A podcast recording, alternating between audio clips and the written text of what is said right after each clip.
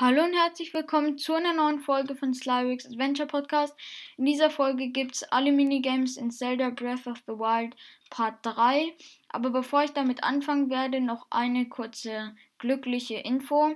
Alle Folgen von mir sind jetzt wieder in der richtigen Reihenfolge. Es lag halt daran, dass manche Folgen zur gleichen Uhrzeit veröffentlicht wurden und da kann Spotify und so halt nicht bestimmen, welche davon jetzt zuerst veröffentlicht wurde und hat die halt dementsprechend auch vertauscht, manche. Deshalb musste ich dann alle Veröffentlichungsdaten nochmal ändern und jetzt sind die alle wieder in der richtigen Reihenfolge, glaube ich zumindest. Das ist ziemlich cool. Und dann würde ich aber sagen, wir beginnen jetzt mit dem ersten Minigame von Part 3, Hindernislauf. Sprich am Stall der Hochebene von einem Pferd aus mit Blinde. Ein Pferd mit hoher Geschwindigkeit und Ausdauer ist bei diesem Minispiel von Vorteil. Eine ausgezeichnete Wahl ist der Schimmel aus der Nebenaufgabe Das Pferd der Könige. Das Wichtigste bei dieser Herausforderung ist ein Weg durch den Parcours. Ein paar Versuche sind sicherlich nötig, bevor du mit Blindes persönlicher Bestzeit konkurrieren kannst, aber die Tipps sollten dir dabei helfen, dies schneller zu erreichen. Wenn du den Kurs in unter einer Minute und 30 Sekunden schaffst, erhältst du das Schmuckzaumzeug und bei unter einer Minute und 15 Sekunden auch noch den Schmucksattel. Jetzt Tipps zum Hindernislauf. Also wenn du auf ein Hindernis zureitest, solltest du immer auf die Mitte zu halten und keine Richtungskorrekturen in letzter Sekunde vornehmen. Bei einem zu späten Sprung wird das Pferd für gewöhnlich verweigern, was etliche und im Hinblick auf die Belohnung entscheidende Sekunden kostet. Saubere Sprünge sind ein ganz entscheidender Faktor für deinen Erfolg. Nur auf geradlinigen Abschnitten oder wenn du sehr viel Platz hast, solltest du im vollen Galopp reiten. Bei entscheidenden Richtungswechseln vor oder hinter einem Hindernis empfiehlt es sich, einen Gang hinunterzuschalten. Reite vorausschauend. Bei der Annäherung an ein Hindernis solltest du auch das nächste berücksichtigen. Falls das folgende Hindernis auf der linken Seite liegt, ist es ratsam, das aktuelle Hindernis etwas schräg von rechts nach links anzugehen, um dich schon ein wenig auf die nächste Hürde auszurichten. Das war's auch schon mit Hindernislauf. Jetzt kommen wir zum nächsten Minigame, Feuerprobe, die zweite.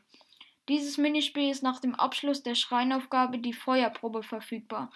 Sprich erneut mit Damius, immer noch am östlichen Ausgang des Krogwaldes. Er fordert dich auf, die gleiche Feuerprobe noch einmal zu absolvieren, diesmal aber innerhalb von fünf Minuten. Als Belohnung winkt ein silberner Rubin.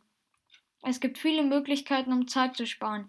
Die wichtigste ist, bei Feuern die Aufwinde zu nutzen, um hoch in die Luft aufzusteigen und so ganze Abschnitte der Prüfung zu umgehen. Der letzte Sumpf kann dank der Anwesenheit von Feuerschleimen recht konsequent abgekürzt werden. Außerdem solltest du wirkungsvolle Pfeile benutzen, um zügig alle Bogenschützen und Octoroks aus dem Weg zu räumen, die deinen Erfolg verhindern wollen. Bombenpfeile können dabei besonders hilfreich sein. Das war's mit Feuerprobe die zweite. Jetzt zu Hirschjagd. Sprich mit Dodans, der sich um die Tiere der Farm zwischen Hateno und dem Institut kümmert. Er lädt dich zu einer Jagd ein, bei der es darum geht, innerhalb einer Minute so viele Hirsche wie möglich zu erlegen. Jeder Abschuss steigert die Summe der Rubine, die du am Ende gewinnst. Besonders lukrativ ist dieses Minispiel nicht, du solltest es also eher als Gelegenheit zum Bogenschießtraining betrachten. Die folgenden Tipps helfen dir dabei, einen Highscore zu erzielen. Verwende einen Bogen, der stark genug ist, um einen Hirsch mit einem einzigen Schuss zu erlegen und der zudem eine hohe Schussfrequenz hat. Adlerbogen, Schwalbenbogen oder Falkenbogen sind eine gute Wahl. Nimm viele Pfeile mit. Wenn es mit der Präzision beim Zielen etwas happert, erhöhst du mit Bombenpfeilen deine Chancen. Man könnte es zwar als etwas unsportlich betrachten, diese Geschosse dann auch noch mit einem Mehrfachschussbogen zu kombinieren, aber dafür ist die Methode auch sehr effektiv. Ein Nahrungsbonus, der deine Bewegungsgeschwindigkeit erhöht, hilft dir dabei, das nächste Ziel schneller ausfindig zu machen. Es ist zwar nicht ganz einfach zu bewerkstelligen, aber du könntest darüber nachdenken, von einem hohen Punkt des Hangs aus hinunterzuspringen. Wenn du dann schnell dein Parasegel öffnest und mit dem Bogen zielst, kommst du kurzzeitig in den Genuss des Zeitlupeneffekts, der die Genauigkeit deines Zielvorgangs unterstützt, während der Countdown halt extrem langsam läuft. So viel zu Hirschjagd. Jetzt zum letzten Minigame von Part 3, Vogelvolk-Herausforderung. Erstmal die Vorbereitung, also rede oben auf dem Turm der Hügel mit Branly, er wird dich zu einem Wettkampf herausfordern. Das Ziel der Übung besteht darin, von der Spitze des Turms aus so weit wie möglich zu gleiten. Es hilft, wenn du dieses Minispiel zurückstellst, bis du eine fast vollständig entwickelte Ausdaueranzeige hast. Zweieinhalb Kreise sollte die Anzeige mindestens aufweisen.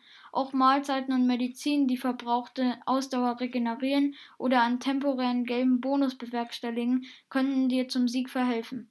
Und zu guter Letzt vermag eine Spezialfähigkeit auch eine Menge zu bewirken. Rivali Sturm, den du am Ende der Orni-Aufgabenreihe erhältst. Wenn du diese Macht aktivierst, also X halten, dann loslassen, kannst du am Start erheblich an Höhe gewinnen und deine Reichweite erhöhen. Dann zur Ausführung. Bei diesem Minispiel besteht das Ziel darin, so weit wie möglich vom Turm entfernt zu landen. Es spielt keine Rolle, wie viel Zeit du in der Luft verbringst. Es hat auch keinen Sinn, vom geraden Weg abzuweichen, denn nur die direkte Entfernung zwischen Start und Zielpunkt zählt. Wenn du genügend Ausdauer und Rivali Sturm hast, musst du noch drei weitere Faktoren berücksichtigen. Gegenwind verringert die mögliche Weite, der Landepunkt sollte so tief wie möglich liegen, zum Beispiel in einem See, die Flugbahn sollte so geradlinig wie möglich verlaufen. Gemäß diesen Faktoren wäre der Hyrule-Burggraben ein geeignetes Ziel. Verwende Rivale Sturm, um am Startpunkt neben Branly hoch aufzusteigen und gleite dann geradewegs auf Schloss Hyrule zu. Wenn dir der Wind nicht in die Parade bläst, solltest du knapp über den niedrigsten Punkt der Klippe hinweg bis in den Graben segeln können. Damit übertriffst du locker die 800 Meter Marke und gewinnst einen silbernen Rubin. Das war auch schon das letzte Minigame von Part 3. Ich hoffe, ihr fandet die Folge ganz interessant und ihr seid auch wieder in der nächsten Folge mit dabei. Ciao!